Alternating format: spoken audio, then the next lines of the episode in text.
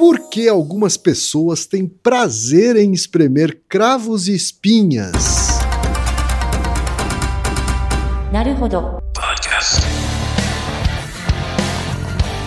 Bem-vindo ao Naruhodô, podcast para quem tem fome de aprender. Eu sou Ken Fujioka. Eu sou Altair de Souza. E hoje é dia de quê? Fúteis e úteis. Você já sabe que o Naruhodô agora está no Orelo, uma plataforma de apoio a criadores de conteúdo. E que é por meio do Orelo que você ajuda o Naruhodô a se manter no ar.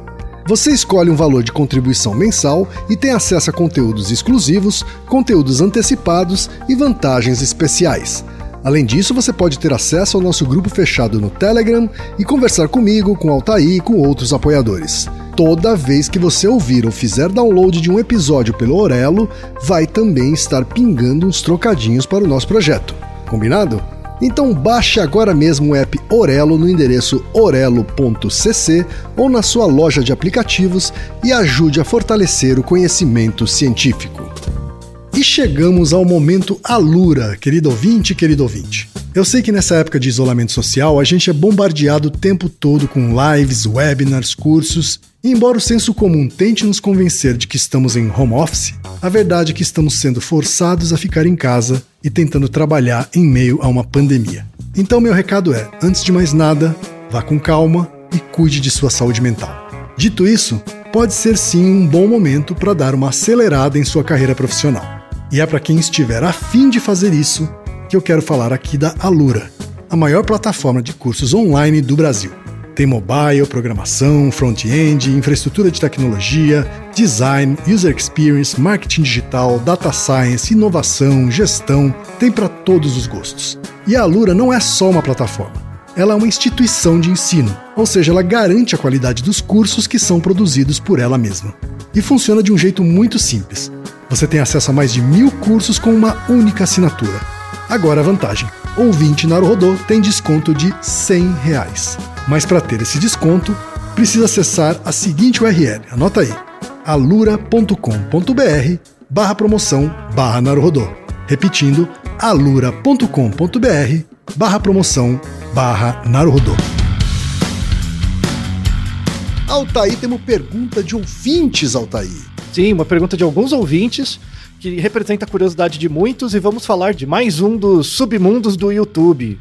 Lá vem nojeira, né, Altair? É, então. você nem imaginaria, tipo, como existe um canal no YouTube com um milhão de pessoas que seguem e é só disso, dessas ah, coisas, de cravo e espinha. E tem mesmo. O ser humano. A primeira pergunta, Altair, veio do Matheus Felipe Souza Silva, que é designer de experiência do usuário de Belo Horizonte, Minas Gerais, Altair. Aí. E o Matheus diz o seguinte: Saudações de um fã desde o primeiro episódio do cast. Muito obrigado pelo trabalho de divulgação científica que fazem em tempos tão anti-ciência. Estava conversando com uma amiga sobre o hábito que ela tem de espremer os seus próprios cravos e espinhas e também os dos seus irmãos e parentes. Ela me descreveu sobre esse hábito que faz com certa culpa, mas também com certo prazer.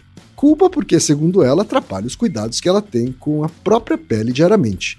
E prazer porque ela gosta da sensação provocada pela prática, que lhe faz inclusive acompanhar canais e pessoas que divulgam vídeos removendo os acnes, nomeado popping. Me lembrei que minha irmã, minhas ex-namoradas e minha mãe também compartilham desse hábito. Em meio a matéria sensacionalista sobre o tema e sem referências nos textos, me surgiram então duas questões até então sem resposta. Por que algumas pessoas parecem ter prazer em espremer cavos e espinhas? E como sabemos pelas pandemias, as mãos são agentes infecciosas.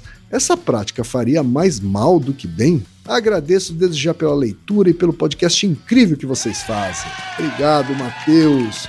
Mas não é só ele, Altair, não é só ele. Temos também a Caroline Dantas, que é estudante no Rio de Janeiro.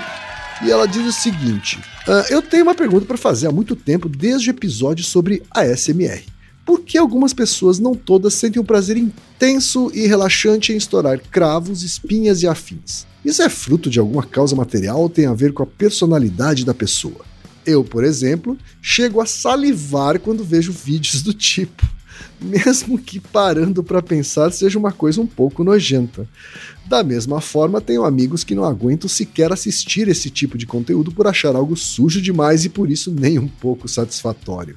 E também temos a pergunta da Gabriela Martins Assuda, que é engenheira agrônoma e trabalha em banco.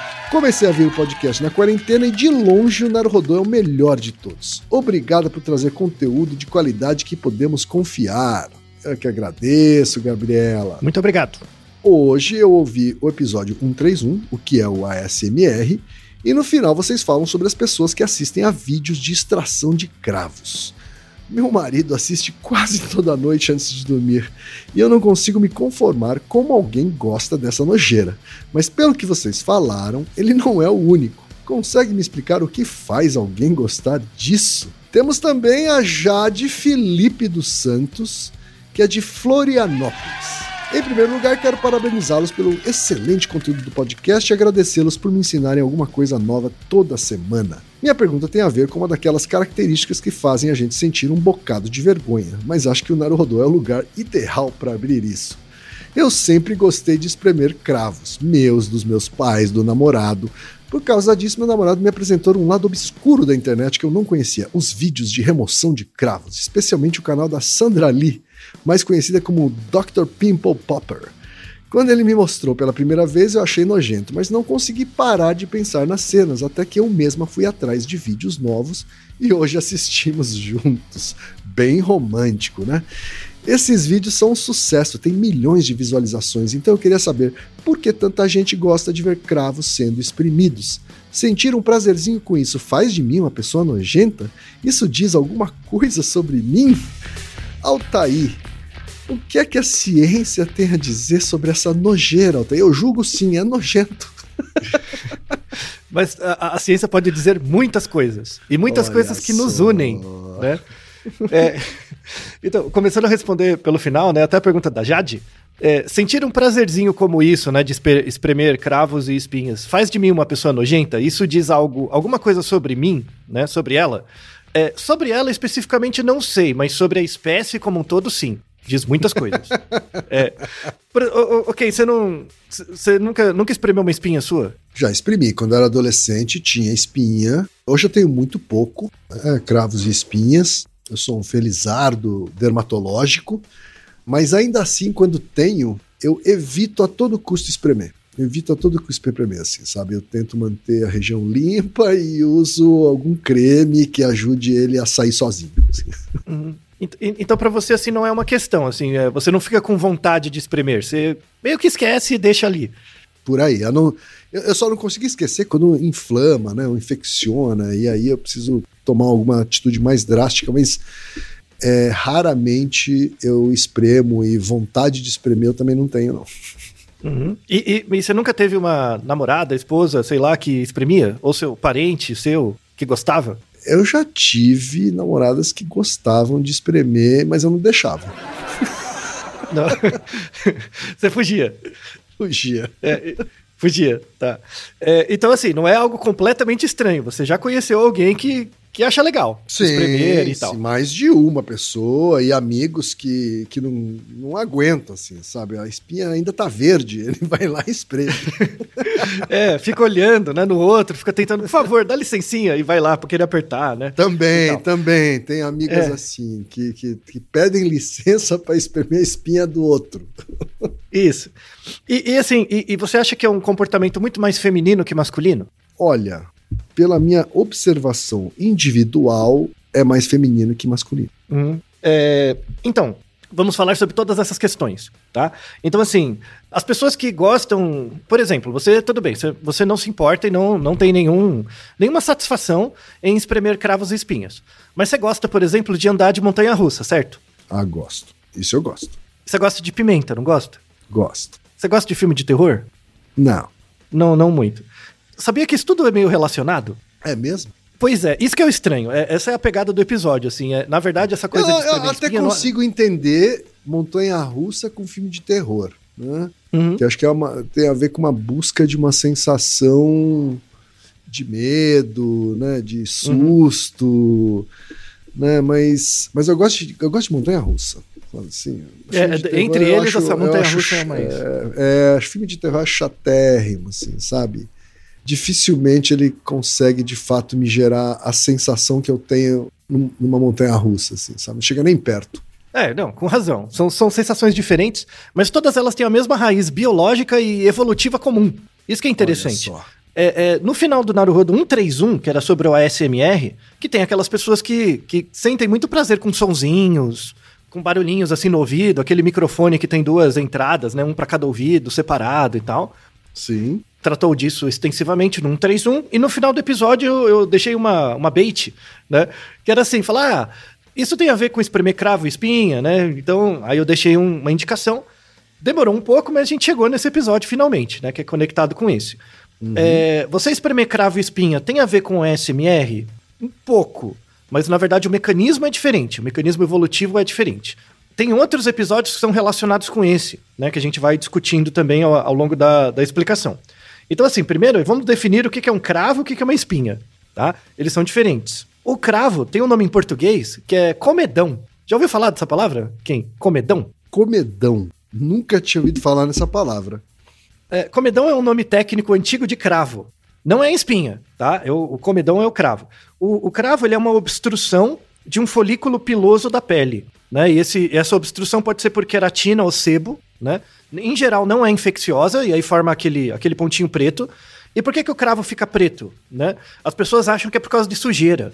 Mas não é, é porque a, a queratina em contato com o oxigênio, ela oxida e fica escura. Tá. É oxidação mesmo. É oxidação mesmo. Aí tem comedões que são geradas por várias fontes. Então, se você trabalha num lugar muito poluído, por exemplo, aumenta a chance de entupir o poro. Fumante, fumante tem mais chance de ter é, cravo, em geral, por causa da, da fumaça em, si- em si. Tem alguns tipos de. Quando você trabalha muito com exposição ao sol, isso aumenta a chance também de aumentar a oleosidade da pele, e aí aumenta a- os comedões, né? Também. Mas em geral, os comedões, os cravos, eles não são infecciosos, né? Só fica aquele pontinho preto. E para muitas pessoas dá uma vontade louca se o cravo tá meio grande assim de apertar, né? Isso é uma coisa. A espinha já é um pouco diferente. A espinha também é uma, uma obstrução. Espinha é mais relacionada com acne, e aí tem a acne vulgaris, que é o padrão de acne mais comum que as pessoas têm. É, tem a ver com a oleosidade da pele, aí a acne pode ter um caráter mais infeccioso. Então fica vermelho, fica aquela pontinha branca, né? Pode gerar pus e tal. Então, assim, em geral, acontecem juntos, mas tem mecanismos fisiológicos diferentes. Mas só para deixar bem claro, então, né, que eu não sou um espremedor de acnes e, e- cravos frequente. O cravo é aquele que é mais curtinho, mais sequinho, né? Isso, E, e a acne, a, a acne quando sai é aquela, né? Isso, exatamente. exatamente. É, é amarelado, sai pus, é, é algo mais Isso, é, parece com pus, exatamente. Isso, às vezes é mesmo, né? Dependendo do Aham. grau de infecção. E é mais molhado mesmo, tá? Então tem essa, Certo. essa diferença básica. Tem gente que chama de cravo preto e cravo branco, mas, mas a, a- a acne é separado, o processo da acne é separado do cravo. A acne aparece com a adolescência, então tem uma ação hormonal grande, mas tem uma variação idiosincrática grande também. Então tem marcador genético que predispõe a, a acne. Tem uma pergunta que as pessoas se fazem: existe diferença na frequência de acne, na prevalência de acne, em relação à etnia da pessoa? Será que negro, oriental, branco tem chances diferentes? Tem um artigo na descrição mostrando que não. Não tem muita diferença na, na prevalência de acne, mas tem diferença nos efeitos pós-acne. Então, se você tem uma acne muito forte quando você é adolescente, isso gera pós-efeitos. Então, pode gerar uma marca, uma mancha, às vezes um buraquinho.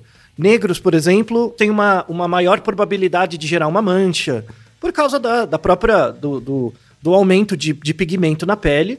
E aí demanda outros tipos de tratamento, né, em geral. Mas tratamento sobre acne é um, é um tema para um outro episódio, especificamente porque tem muitas coisas e tem muita pseudociência também dentro de tratamentos de pele. Então é, é, é algo que fica para outro, outro dia.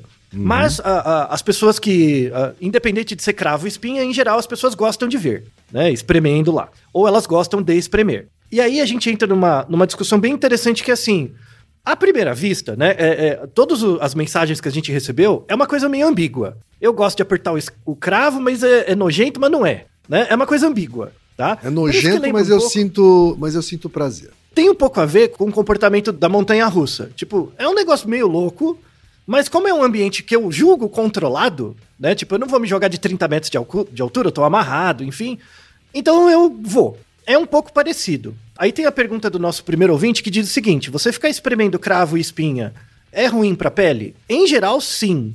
Né? Ainda mais porque você espreme com a mão que você pegou no, no cachorro, no sanduíche, em qualquer coisa. A mão, de fato, pode infectar, né? principalmente se for acne, pode aumentar a infecção. Então não é bom, né? Então usar luva, lavar a mão, enfim, coisas assim, no mínimo, são importantes. E você pode, dependendo da, da força que você usa e da maneira como você espreme, pode deixar uma cicatriz. E não é legal. Então, quando você vai ou na, no esteticista ou no dermatologista, em geral tem equipamentos adequados. Eles colocam um pano quente no rosto para abrir o poro, fica um pouco mais fácil. Então tem todo um uhum. tratamento para facilitar e evitar tanto infecções quanto lesões de pele quando você vai extrair o cravo e espinha. Mas tem gente que não tá nem aí, quer mesmo, né? Curte a parada. Né? Tem os profissionais mesmo. O cara faz um curso de esteticista sem saber, assim, de tanto espremer cravo e espinha dele mesmo e dos outros. E, e da onde isso vem? É, essa que é a pergunta. Na verdade, esse episódio é muito legal para mostrar como, de novo, como as coisas são ambíguas, né? E, e como, como diferentes causas da explicação é, tornam um fenômeno muito rico. A gente tem um modelo que é chamado um modelo comportamental, evolutivo, que é chamado modelo de evitação de doenças. Então, assim, você espremer um cravo ou uma espinha é, é, remete a uma sensação ligada ao nojo. O nojo, ele é uma emoção, ele é um sentimento, ele é uma emoção também, mas é uma emoção muito importante para a sobrevivência né, da, da espécie como um todo. E aí, assim, a gente tem vários artigos mostrando isso, a relação com o nojo. E o nojo, ele pode ser eliciado de várias formas. Por cheiro, por tato e por visão. Mas o, o... tem um artigo muito legal que ele mostra, assim, pistas táteis para o nojo. É, de todas as emoções, raiva, alegria, tristeza, de, de todas as emoções sem imaginar, o nojo, ele é a emoção mais contextual. É, um, é, é, a emoção que tem mais aprendizagem que depende do ambiente. Então, por exemplo, pensa em aprendiza aprendizagem é, alimentar. Por exemplo, comer inseto. Você comer um inseto, né, é algo que normalmente em culturas ocidentais é visto como algo muito nojento. Comer um inseto. Mas não quer dizer que não possa ser aprendido. Ou, por exemplo, na cultura oriental, comer natô, né? Que é a, soja fermentada. É algo aprendido. Não é inato, assim, né? Gostar de uma coisa estragada ou fermentada. É estranho. Ou, por exemplo, iogurte. Iogurte é uma coisa bem mais comum, né? Iogurte é o, é o, é o leite fermentado, né? E aí? Né? Isso é aprendido, né? Então, o, o, o nojo é, é uma emoção muito interessante porque ele tanto é que inspirou meu pós-doc, né, meu primeiro pós-doc. É uma emoção muito interessante porque ela é que, a que gera a, a emoção que demanda a aprendizagem social mais extensiva. Então, o, o, tem um artigo muito legal que fala sobre pistas táteis para o nojo, tato. Então eles fizeram o seguinte, eles montaram quatro grupos de pessoas. O primeiro grupo, ele via o objeto. Então eu colocava um objeto dentro de uma caixa, a pessoa estava vendo o objeto, eu pedia para ela pôr a mão e avaliar o quanto de nojo ela sentia com, com certos objetos, que tinham texturas diferentes. Alguns eram meio grudentos, outros eram meio viscosos, outros eram é, rígidos e, e firmes e tal. Esse era o primeiro grupo. No segundo, os outros três grupos eram vendados. Então a pessoa era vendada, e aí o que variava era a instrução que você dava para a pessoa, vendada. Então, ó, você tá vendada, coloca a mão na caixa. No primeiro grupo eles não davam nenhuma instrução, nenhuma. Falou, ó, bota a mão na caixa aí e diz o que você sente né? Pegando no negócio. Parecia aqueles programas de TV, né? Você botava a mão na caixa, tinha uma aranha, tinha umas coisas, né? O segundo grupo, você dava uma instrução que era verdadeira. Era verdadeira. Então colocava assim: ah, quando você colocar a mão aqui, você vai ver um bloco de madeira. Você vai ver um, uma taça de água. Você vai ver. Ele explicava de verdade o que era, né? De forma concreta. E no terceiro grupo, é, ele dava uma explicação nojenta. Ele, ele explicava de forma razoavelmente acurada, mas dava uma explicação nojenta. Então, ah, aqui você vai colocar a mão nessa água, é, essa água parece vômito, sabe? Ela dava uma explicação para ativar mesmo, né? E aí o que que acontece? A, a sensação de nojo na pessoa ficava maior em função da instrução. A, mesmo quando a instrução não era verdadeira, a instrução aumentava a percepção de nojo. Só que eram os mesmos objetos. Então, o nojo de todas as emoções, ela é o que gera maior alteração no seu corpo né, na sua reação, frente à instrução externa. E daí vem essa ideia do modelo de evitação de doenças. A nossa tendência natural é fugir das coisas que a gente acha estranho. Daí, por isso que a gente nasce criancinha e nasce muito imaturo, a aprendizagem social é muito importante para aprendizagem alimentar, para aprendizagem de padrões de comportamento que evitam doença. Então pega uma criança pequena, ela pega tudo no chão, põe lama na boca, põe o carrinho sujo na boca, tudo. E aí você vai mostrando, você vai ensinando isso você pode, isso você não pode. Então essas restrições são uma aprendizagem muito útil da criança porque o modelo de evitação de doenças dela é muito baixo. Ela não tem uma capacidade de perceber o que é uma doença, um patógeno e tal. Então, muitas sensações de nojo são aprendidas desde tenra infância, mas são aprendidas, tá? A, a, maior parte da nossa educação sobre nojo é aprendida socialmente, tá? Exceto, exceto coisas muito básicas, tipo putrefação, né? É, putrefação acho que é o único exemplo que é quase inato. Assim, uma criança pequena evita um corpo em decomposição, né? Agora, fezes não. Por exemplo, até fezes é aprendido. Aprende muito cedo, mas é aprendido. É, então, isso mostra né, o, o, o, quão, o quão flexível é a emoção de nojo. Quando você vai pensar em gosto, tem certos gostos que dão nojo, né? E cheiro também. Então, é, por exemplo, 60% das toxinas que nos fazem mal, elas têm gosto ácido. Então, a, a, a, criança pequena tem muita dificuldade em comer coisas ácidas no início. Então, uma coisa ácida, né, uma coisa amarga, para criança pequena é difícil dela habituar principalmente comportamento alimentar. Então você pega, por exemplo, uma rúcula. Rúcula é difícil no começo para criança pequena comer. Depois dos 5, 6 anos ela pode ir acostumando, tá? Aí entra o natô, entra coisas fermentadas, porque em geral são ácidas. Tem um experimento muito legal de 2001, do Van Cleef, que ele faz o seguinte, para ver como essa regulação do nojo é interessante. Ele pegou, ele é químico, né? Ele pegou dois ácidos, o ácido butírico e o ácido isovalérico. Esses dois ácidos, eles têm um cheiro muito forte. E aí ele, ele colocou esses dois ácidos para um conjunto de pessoas sentir o cheiro. E aí ele disse para a pessoa, para o primeiro grupo, que era cheiro de vômito para a primeira pessoa, para o primeiro grupo. E para o outro grupo ele disse que era cheiro de parmesão. Mudava a sensação de nojo da pessoa. Só e, e o cheiro é o mesmo, é o mesmo produto, exatamente igual. Só que pela instrução a pessoa regulava a autopercepção de nojo. Ela só achava o, o, o cheiro forte mas não ficava com aquela repulsa, vontade de vomitar, enfim. Então, ve veja como o nojo, ele é uma, uma emoção muito flexível, muito mais do que raiva. Raiva, a raiva te invade, né? Você é invadido por raiva, você é invadido pela alegria. O nojo não. O nojo depende do estímulo externo. É muito interessante. As pessoas não dão nada pro nojo, mas ele é uma coisa que é muito importante para a aprendizagem, em geral, mesmo do, do, dos organismos. Não só pra gente tá? Para várias espécies. É muito interessante. Essa emoção de nojo básica, que é muito flexível e muito dependente do contexto ambiental, né? Ela está por trás desse, desse gostar ambivalente de cravo e espinha. Mas não só isso, mas também do comportamento de andar de montanha-russa é, e do comportamento de comer pimenta. Temos o Naruhodo 147, que é se comer pimenta faz bem para a saúde, e comer pimenta, sobretudo quando a pimenta é muito forte, é uma coisa ambivalente. Porque imagina, você fica chorando, fica lá todo desgraçado, passa mal depois, mas no, no, dia seguinte tá lá com a pimentinha de novo. Por quê? Porque o povo, o cara é burro? Não, tem, tem, uma, tem uma questão ambígua também. Então o cara que come pimenta, ele cai numa ambiguidade parecida com a da espinha. Tipo, é nojento, mas tá. O receptor da pimenta, da capsaicina, é ativa na nossa língua o mesmo receptor da dor. Então é como se o seu corpo reconhecesse dor. Mas ao mesmo tempo ambivalente, você come a pimenta e é, e é bom e tal, né? A questão do cravo é a mesma coisa. É nojento, ativa o receptor de, de nojo. Mas ao mesmo tempo é interessante, por causa do contexto, né? E aí, a, a, a nossa experiência evolutiva, falando das causas finais, a nossa experiência evolutiva com o nojo fez a gente desenvolver certos comportamentos muito interessantes. Por exemplo, tem um, um, uma coisa que é vista em vários animais, várias, inclusive animais de espécies diferentes, que é chamado grooming social. Grooming é tipo você é, catar piolho, mas na verdade pode ser mais do que catar piolho. Que você é bastante. Você observa bastante entre os primatas, por exemplo, né? Isso. Mas tem, por exemplo, um comportamento simbiótico. Simbiótico não, né? Comensal, né? De comensalismo, entre certos tipos de corvo e outras aves e, o, e certos tipos de é, boi, bisão, coisas do tipo, uhum. que o, o boi ele fica com um monte de carrapato, E aí o passarinho vai lá e come, né?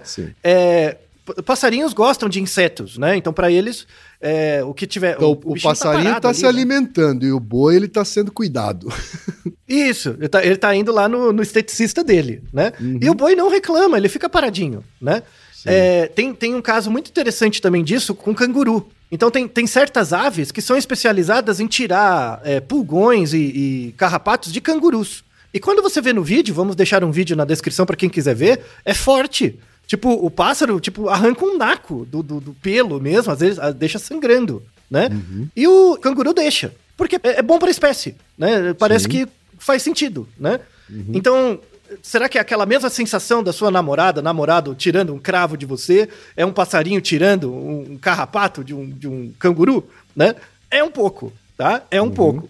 Então, então assim, é, é, será que dá pra dizer que o canguru tá sentindo nojo? Tipo, o que que regula esse canguru ficar parado e deixar um passarinho, que é uma outra espécie, arrancar o naco do, da- do pelo dele? É aprendizagem. É aprendizagem social e autorregulação do nojo. Mesmo da- dessa. É, é que, é que o nojo, as pessoas associam com botar a língua pra fora, com vomitar, aquele nhé, né? Mas o nojo é muito mais complexo. Muito mais. O nojo é a emoção básica que a gente interage com os objetos mesmo.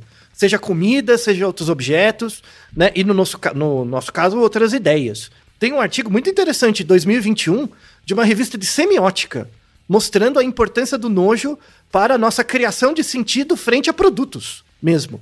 Não, assim, não é aquela semiótica feita de, de, de inventar nome para as coisas, sabe? É uma semiótica séria, isso tudo do Pierce mesmo, né? Artigo muito bom.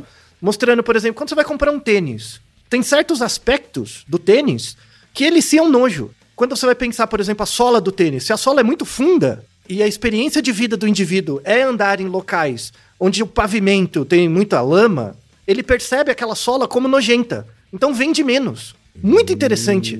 Sabe? Sim, sim. Então- É, E tem pessoas, sei lá, que tem um hábito alimentar vegetariano, né? Que tem Isso. nojo de ver um pedaço de carne, né? Tem nojo Isso. de sentir o cheiro da carne cozinhando, né? Enfim. Isso é aprendido. Ou mesmo, de novo, comer insetos. Tem um, um artigo da Appetite 2021 mostrando assim como que você torna para as pessoas, pessoas ocidentais, enfim, mais prazeroso e mais aceitável comer insetos. É por, por adaptação, por adaptação à exposição.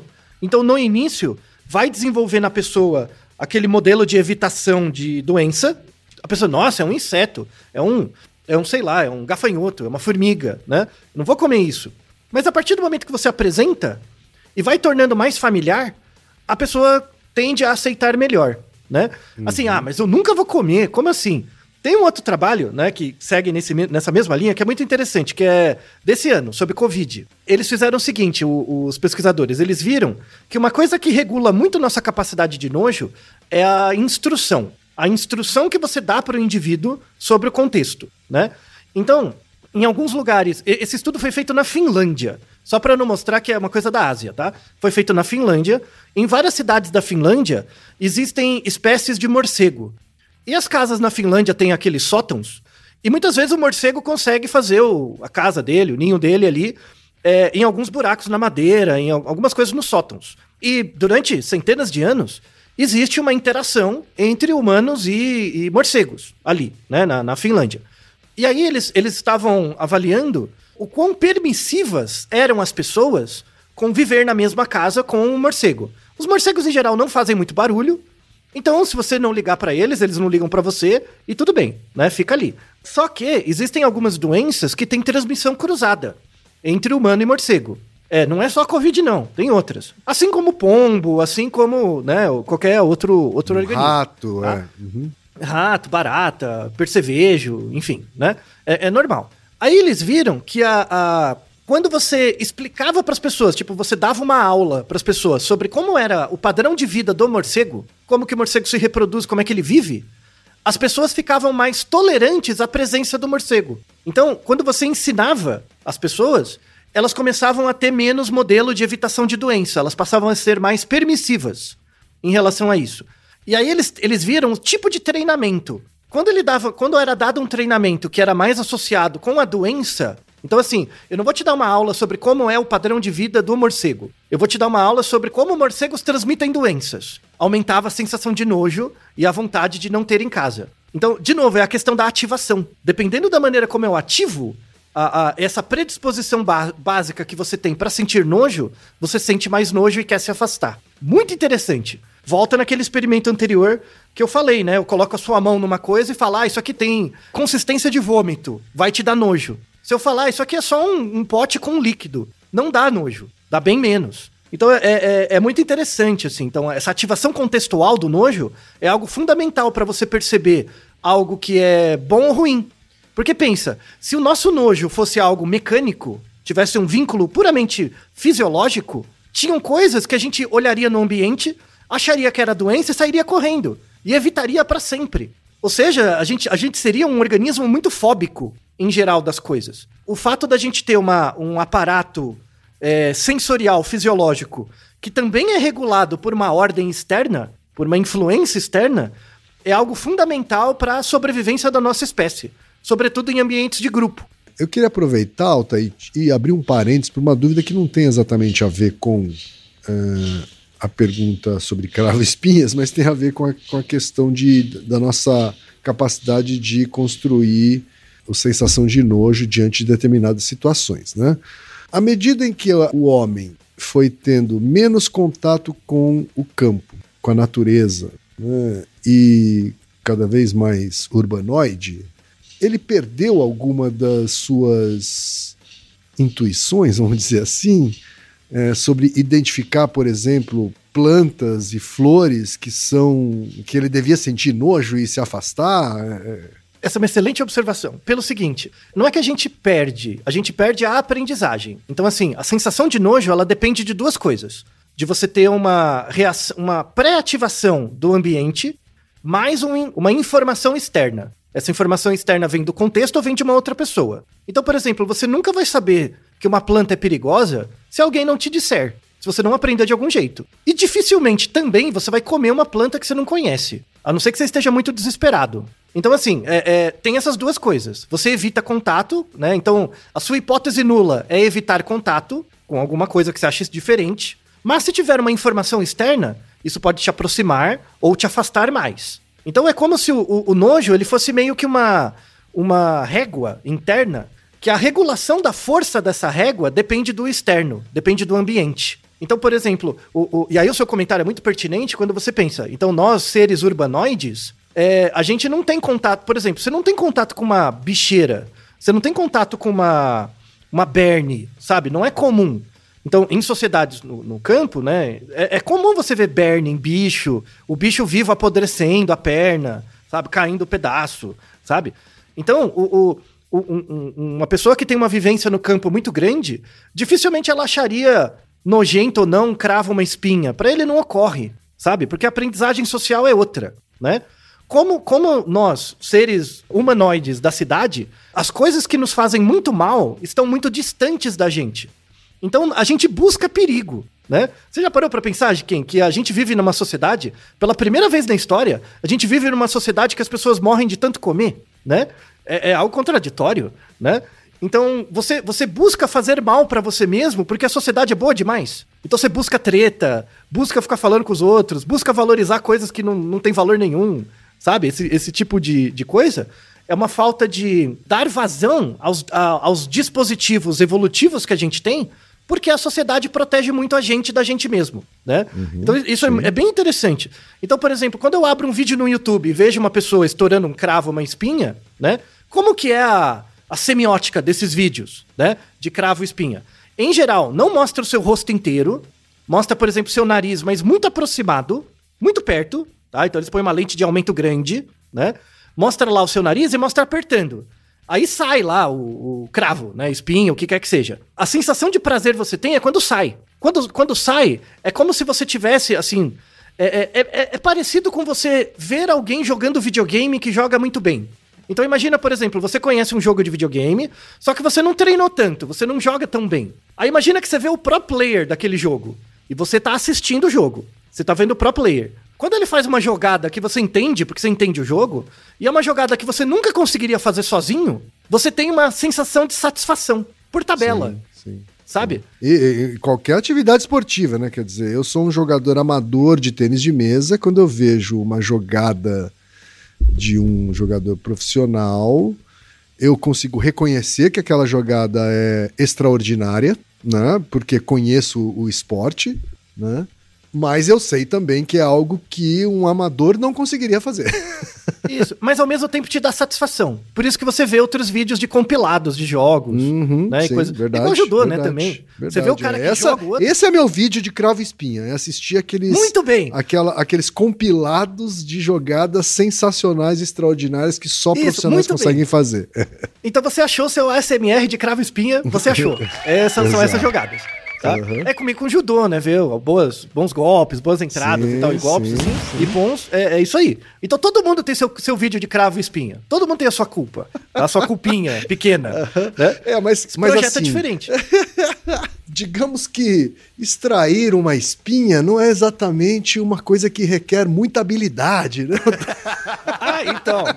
Mas- mas ta- talvez encontrar a pessoa que é dotada do cravo e espinha mágico que vai sair uma quantidade grande, talvez essa, essa seja a busca, né? Você encontrar, né? Meu, É, é, realmente, essa- essa doutora- realmente essa pessoa está com bastante tempo.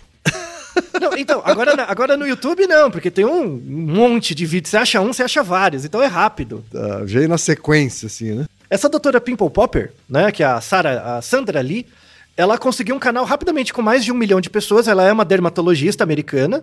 E ela gostava de espremer cravo e espinha, e era uma coisa cotidiana do trabalho dela, né? Porque é uma dermatologista. Só que ela não faz só isso, ela tira tipo umas. é, ela tipo, tira uns nevo, mexe com uma. com um cisto sebáceos mesmo, que é uma coisa grande, assim, né? Para algumas pessoas, ela para no cravo e na espinha, que é menor. Quando você vai ver um cisto sebáceo, é tipo, dependendo do tamanho do cisto, é uma intervenção cirúrgica mesmo. Você abre pra tirar o cisto e tal. Aí pra algumas pessoas é muito over, Pra outras não. Né? Então tem o limite que deixa de ser prazer e vira um nojo mesmo. Então tem essa autorregulação. Ela coloca todos os graus, o que você quiser, você vai lá e vê. Né? Tá É, e, por exemplo, o, o fato que faz você gostar de vídeos de, de tênis de mesa com boas jogadas, parece que não tem nada a ver, mas é esse dispositivo interno que você tem de nojo. É o nojo que regula isso. É muito estranho, porque a- o uso da palavra não tem a ver com fim. A palavra estraga. É como, é, como se, é como se o nojo, na verdade, fosse um eixo de prazer, Isso. Isso. né? é um que vai do mesmo. negativo ao positivo. E aí tem coisas que me dão prazer positivo e outras que dão prazer negativo, mas estão nesse mesmo Isso. eixo, é isso? Exato. É, só que são vários eixos. Então, assim, tem, por exemplo, raiva e prazer tem um eixo. Nojo e prazer tem um eixo. Né? Alegria e Entendi. prazer tem um eixo também. É Então, não- não é uma coisa multidimensional, única. assim, né? Isso. Por isso que você falar em emoção básica é uma bobagem. Não é uma emoção básica, é porque vem tudo do corpo. O corpo que regula todas essas coisas. É fantástico. Assim, parece O que a é gente chama mas de é básico, na verdade, é extremamente complexo, né? Todas as sensações que a gente Isso. chama de básicas são, são sensações complexas em si, né? Exato. A partir, do nome, a partir do momento que você nomeia, chama de nojo, você limita de um ponto de vista histórico, cultural, e aí deixa de estudar. As pessoas prestam muito pouca atenção no nojo delas, porque ela associa com coisas nojentas. Mas na verdade tem a ver com vários esquemas comportamentais que geram reações de prazer. Tá? Você está dizendo que aquilo que me dá prazer, então, ela certamente está relacionada com o meu, a minha construção de nojo. Sim, sim. Sua, sua- seu padrão de aprendizagem desse dispositivo biológico frente à sua história de vida, né? Então, por exemplo, você que, que é, uma, é, é fantástico isso, convenhamos, quem é, é, é complexo, mas não, é não, não. fantástico. Isso, isso, isso explodiu minha cabeça. É muito legal. Isso explodiu minha cabeça e começo a pensar, inclusive, né, por exemplo, não tem nada a ver com esse episódio, podemos até um dia fazer episódio sobre isso, eu não vou entrar em detalhes, né, mas, por exemplo, gostos é, sexuais, né, no, Sim, no, ato, no, ato, no ato sexual. Tem coisas que tem gente que acha nojento se fazer num ato sexual e tem gente, tem gente que acha extremamente prazeroso. Isso. Então tem a mesma ligação. É a mesma Uhum. ligação. É a mesma coisa. É tudo igual, tudo conectado. Só que algum, alguns chamam, por isso que eu acho besteira, né? Alguns chamam isso de psicanálise, outros chamam de psicologia evolucionista, quando na verdade é tudo estudo do comportamento. Tem que juntar tudo. É, e, e a ideia de certo e errado varia muito conforme o contexto, a história. Então tem que estudar história, antropologia, tem que juntar tudo. Senão vai ter um estudo viesado. Eu vou até dizer que não acho mais uma nojeira gostar de ver uma espinha saindo. Sabe? É, assim, vou- você pode vou- continuar achando mudei, nojento, mas. Mudei minha opinião. Eu, eu, acho que, eu acho que ainda tem uma questão higiênica aí questionável, né? Porque Claro. dá pra, faz, dá pra fazer de um jeito mais higiênico, vamos dizer assim. Isso. Mas eu entendo agora que tenham pessoas que tenham prazer e parei de julgar a pessoa que acha isso prazeroso. É isso que Isso, você é, aceitou. isso, na verdade é, É, isso. é, você aceitou. É, é, é. Isso.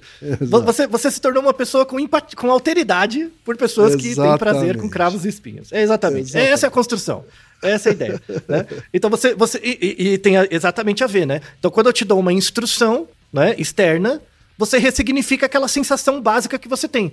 Então, a primeira vez que você vê uma espinha saindo, você fala, nossa, que nojento. Aí eu começo a te dar uma explicação do fenômeno, reduz essa sensação. Porque o nojo é, é- é a das nossas emoções, é a mais regulada é, culturalmente e, e por é, regra externa. Por que, que as pessoas têm prazer em cravo e espinha, né? Em extrair cravo e espinha? Primeiro tem a ver com esse mecanismo de evitação de doença, né? Então, assim, é, é exatamente igual a montanha-russa. Você sabe que se você girar muito alto e, e- e, sei lá, você sabe que se você for pular de um lugar muito alto, você morre. Você sabe, né? Então você evita. Então o que, que eu faço? Eu crio um contexto em que faz você perceber que é seguro se jogar de um prédio de 20 andares. Tipo, sabe aquele. Aquela, não é uma montanha russa, mas aquele negócio que é uma torre enorme?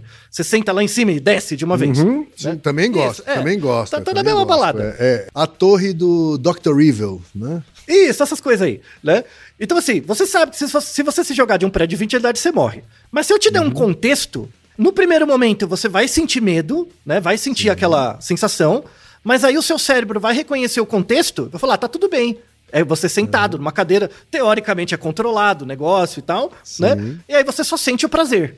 Controlado, testado, né? Enfim. Isso. É, eu não confio muito nos engenheiros, das contas deles, mas enfim, tá? O Reginaldo É, concorda aí comigo também. depende, aí depende de quem tá na gestão daquilo, assim, sabe? Isso, isso, exato. Depende do organismo, isso.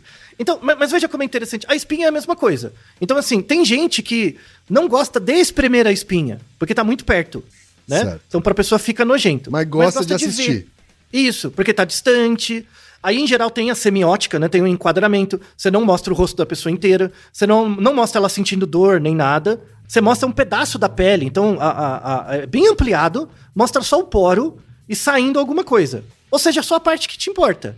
Aí tem a ver com o seu jogo de, de tênis de mesa. Você não quer ver o jogo inteiro pra ver a, a jogada perfeita. Você só quer ver aquele pedaço, que é a jogada perfeita.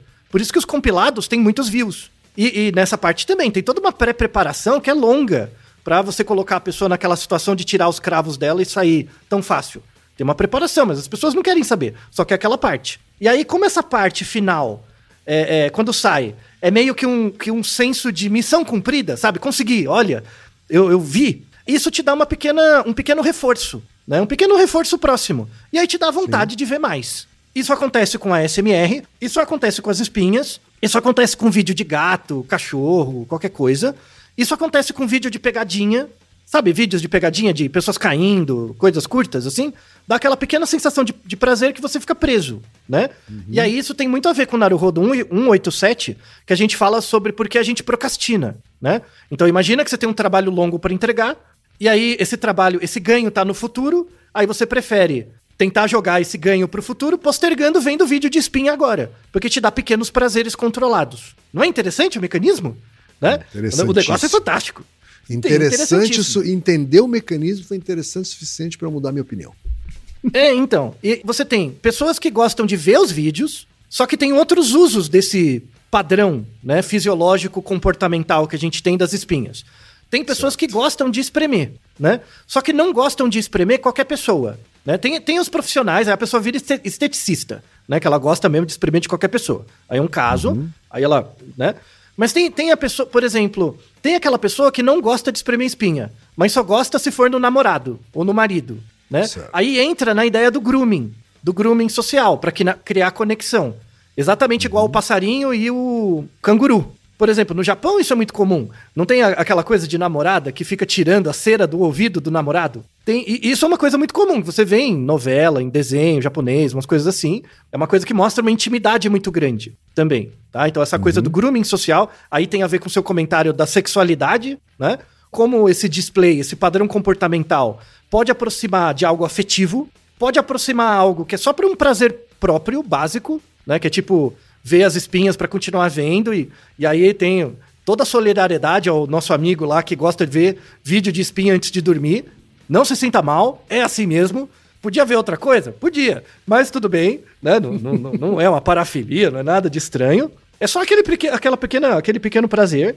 E tem um, um outro contexto que as pessoas gostam de ver esses vídeos, é para reduzir ansiedade e estresse. Então a pessoa se sente muito ansiosa, ela tem um padrão ansiogênico maior. E aí ela prefere, esses vídeos meio que distraem.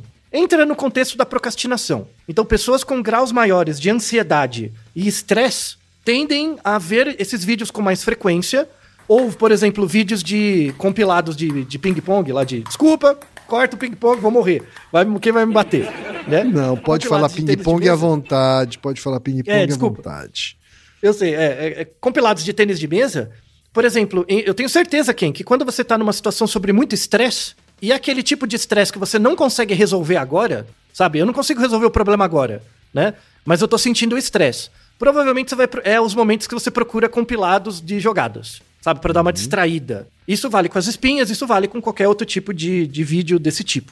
E aí dá muitos views no YouTube, você associa com as propagandas e aí já viu, tem um mercado crescente dessas coisas, né? Certo. Então a, a, a, o mercado só usa esses displays que a gente tem para fazer a gente passar tempo na plataforma e ganhar dinheiro ou gastar dinheiro. Então, desgraça no final. Sempre cai na sociedade de consumo.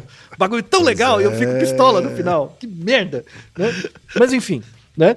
E aí, para encerrar, eu quero, eu quero dividir com vocês um último artigo. Muito interessante esse artigo. Um, um pessoal da biologia muito espirituoso, né? Fizeram uma parceria com o pessoal da medicina, né? E eles fizeram o seguinte. É, você já associou quem? É, nojo com coceira? Quando você vê uma nojo coisa muito nojenta, dá vontade de coçar alguma coisa? É, não, para mim não. É difícil, né? É difícil imaginar, né? É, mas, mas tem uma associação entre nojo e coceira, né? É, é, esse artigo é muito legal, um artigo de 2019, que eles fizeram o seguinte: eles iam dar uma aula para alunos de uma faculdade de medicina sobre tipos de ectoparasitas, né? Então, eles apresentavam, tipo sarna, apresentava como era, apresentava como tratar, qual era a conduta, enfim, para alunos de medicina. E a aula durava 45 minutos. E aí, eles monitoravam os alunos. Então, eram, eram 120 alunos. Durante a aula, eles monitoravam o quanto que o aluno se coçava. Quando, no momento que eles viam a, as imagens. Então, eles mostraram na aula é, imagens de mofo, né, doença gerada por mofo, é, piolho, berne, sarna, mosquitos, percevejos, aqueles percevejos de cama, sabe? Às vezes ataca o seu corpo quando você está na cama. E moscas. Moscas, larvas, coisas em decomposição, né? Tem a ver com a berne, né? E aí eles viram, eles pediam para a pessoa avaliar de 0 a 10 o quanto de nojo ela sentia, e os experimentadores monitoravam a proporção de pessoas que se coçavam. Quando via, por exemplo, uma cabeça cheia de, cheia de piolho, e os piolhos mexendo, sabe? Tem gente que fica com uma vontade de se coçar, passa a mão no corpo mesmo, né? Uhum. E essa sensação de passar a mão no corpo, ela é uma sensação de tentar, tipo, eu tô vendo uma cabeça com milhões de, de piolhos. Eu, eu passo a mão no meu corpo pra, como, se, como se fosse uma coisa empática. Tipo, ai, tira isso também. Sabe? Uhum. Isso é comum em muitas espécies. Tem vídeo de macaco que passa a mão na cabeça quando vê o vídeo de outro macaco com piolho, com infestação. Tá? Cavalo também. Você mostra um vídeo de um cavalo com um monte de berne, com um monte de coisa. O cavalo que está assistindo, ele começa a passar a mão no, no, no chão, meio que uhum. se esfregar, sabe? Isso é muito comum, é um reflexo muito comum, né? E aí é, é, eles viram que a quando você mostrava vídeos de piolho, sarna ou percevejos, as pessoas tinham uma tendência maior de passar a mão na cabeça, coçar a nuca, assim, ou coçar as extremidades, as mãos. E quando pessoas, os alunos viam vídeos de larvas, sarna, larvas e sarna, elas se coçavam mesmo, menos e tinham mais sensação de nojo. Elas sentiam mais nojo. Então, de novo, veja, veja como o nojo é uma, uma coisa poderosa, né? Ela serve para mesmo quando você vê um outro sofrendo distante, que você não tem contato, gera efeito em você. Isso é ativação emocional do nojo. Então eu vejo uma cabeça cheia de piolho, dá vontade de passar a mão na minha cabeça, que é como se eu tivesse os piolhos na minha cabeça também, né? Então é uma emoção básica, mas essa, esse display básico foi cooptado por várias, várias outras atividades humanas que dependem de instrução, né? Então, por exemplo, você gostar de vídeos de nojo, vídeos de espinha no, na internet É porque você está num ambiente controlado, que em geral as espinhas estão longe, então você não vai ser infectado nem infectar ninguém. Então você só fica com aquele pequeno prazer. Vai ser, é, é, é também associado com cuidado, aí entra a ideia do grooming social, e é associado também com padrão alimentar. Então, com, quanto mais contato você tem com uma comida, por instrução externa, você tende a achar aquela comida menos nojenta e, com o tempo, até prazerosa, né? até, até achar a comida boa. Então, o, a, de novo, o nojo é uma das emoções mais flexíveis que temos, de todas. Eu, eu gosto de estudar nojo porque as pessoas desvalorizam. As pessoas gostam de raiva, de alegria, de tristeza, de prazer, não gosta do nojo, e para mim o nojo é, é uma das mais importantes, porque ela é extremamente flexível e tem ligação com todas as outras. Né? São os eixos, como você comentou, tem eixos do, do nojo com todas as outras. Recomendo para quem ouvir esse episódio e for da área artística, né? área vídeos, filmes, coisas do tipo.